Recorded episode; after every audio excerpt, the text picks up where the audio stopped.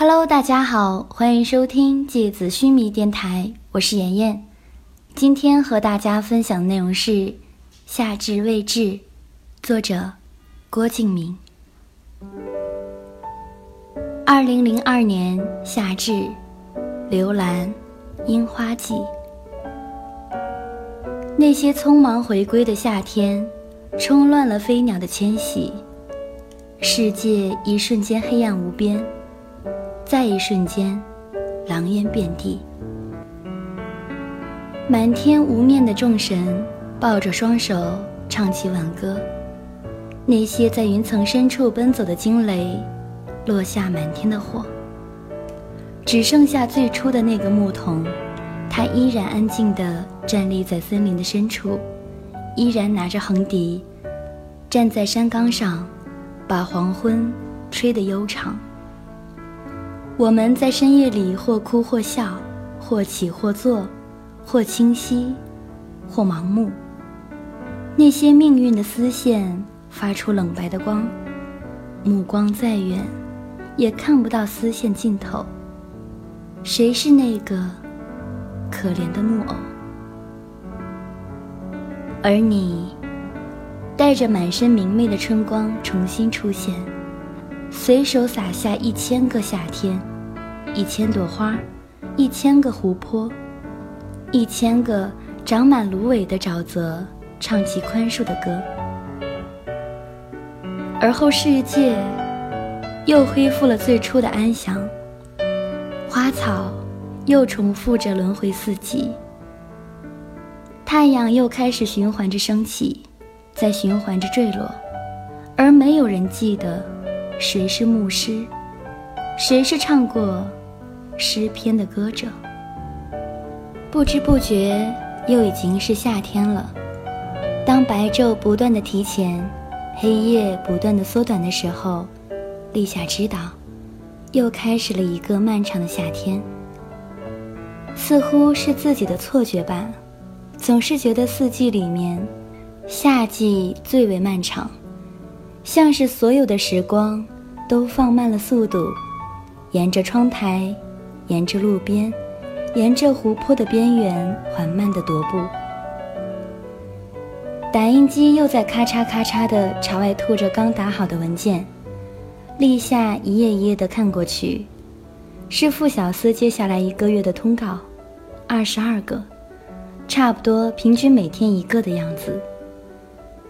在翻到第二页的时候，立夏抬起头，朝拿着画笔站在画板前的小司笑了笑，说：“你下个星期有个通告是和七七一起的呢，是一个颁奖典礼，七七是年度最佳新人呢。”哦，傅小司抬起头，露出难得的笑容。那正好啊，可以聚一聚，难得可以约到他这个大明星一次呢，好久没见到他了。我是去颁奖吗？嗯，而且正好你就是颁给七七的。立夏点点头，继续打印文件。不单是小司，连立夏都好久没有见到七七了。仔细想想。自己身边的人一个比一个传奇，谁能想象当初那个在学校里爱唱歌，一群人去 KTV 玩的时候一定会握着麦克风不放手的女孩子，如今成了全中国最红的新人呢？谁能想到，当初保送去上海美术学院的那个画国画的女孩子，现在竟然是个流行歌手呢？的确。很多时候，命运都呈现让人惊叹的轨迹。其实，就连七七自己都不知道，怎么会莫名其妙的就成了红透半边天的女歌手呢？也就是在大学里面参加歌唱比赛的时候，被一家唱片公司的经纪人无意中看到了，然后去参加了一次自己都没放在心上的试唱会，之后就莫名的被签了下来。而签约后仅一年时间，就成了现在全中国提起名字，差不多男女老幼都知道的程七七。有时候，立夏和别人聊起朋友，都会很骄傲，自己的朋友都是在全中国闪闪发亮的人。可是每次立夏说完小司和七七之后，内心就会突然掠过一个人的名字。那个名字闪动着黑色的光芒，安静地贴在心房壁上，随着心脏的跳动，带来一阵一阵弱小的疼痛来。遇见，在高三的那一整年里面，遇见只写过两封信给立夏，信里轻描淡写的提到了一些自己在北京的生活。尽管刻意回避了艰难的营生和事业上的不顺利，立夏还是可以在字里行间看出遇见在北京的生活并不如意。而那个高三，在立夏的回忆里。就是沉甸甸的灰色棉絮，压在心里，横亘在血管中间，阻止着血液的流动，硬生生的在内心积压起绝望的情绪，像刻刀一样在皮肤上深深浅浅，来来回回的切割着。在高三最后的日子里，遇见的两封信，立夏每天都放在书包里，在难过的时候。在考试失败的时候，在被老师骂退步的时候，在深夜里莫名其妙的想哭泣的时候，在看到镜子里憔悴的自己的时候，在看到高一高二的女孩子可以在周末相约出去逛街，而自己只能埋在泛黄的试卷里的时候，在昏暗的台灯再也照不亮漫长的黑夜的时候。立夏就会拿出那两封信来看，十遍、二十遍、三十遍的看。立夏甚至觉得，这样一直看，就会看出更多更多的东西来。纯白色的信纸上，黑色的墨水字迹一直都是那么清晰，就会觉得，遇见从来就没有远离过，他一直在那里。一直站在自己的背后，穿着另类的衣服，打着耳洞，带着骄傲的神色，像一只永远华丽的燕尾蝶。信里的那些段落深深地刻在立夏的心里，甚至不用背诵，就会像电影结束后的字幕一样，一行一行的在心里自下而上出现。立夏记得最深刻的。是遇见第二封信里的一段内容。立夏，我常常在想，那个时候我选择离开浅川，离开青田，到底是对，还是错？想到后来，就会感到深深的恐惧。未来太过漫长，太过遥远，我用力睁大了双眼，还是看不清楚。很多时候，我都在想，还是回浅川算了。至少那个地方还有我熟悉的街道，熟悉的香樟覆盖的校园，还有永远温柔的青田，和永远善良的你们。但回去了，又能怎样呢？高三毕业，你们也会离开浅川，去另外的城市。你们会有自己光彩夺目的人生。会有更加璀璨的未来，而我不希望自己的人生就那样平庸的继续下去，庸俗的结婚生子，然后一天一天的衰老。如果人生真的是这样的话，那我宁愿死在我最青春的美好年华。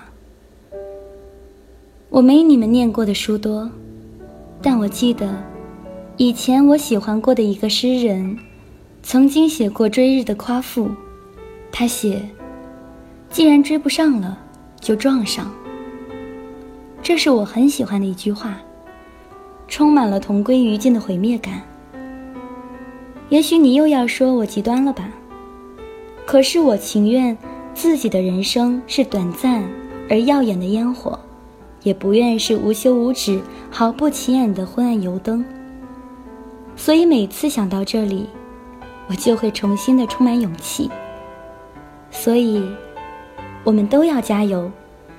风雪交加的时候，也要咬紧牙。在高三毕业的那个漫长的暑假里面，立夏回想起刚刚经过的硝烟弥漫的时光，心里对遇见充满了感激。在立夏心目中，遇见永远是那么坚强的一个人，即使被压得站不直，也不会懦弱的跪下。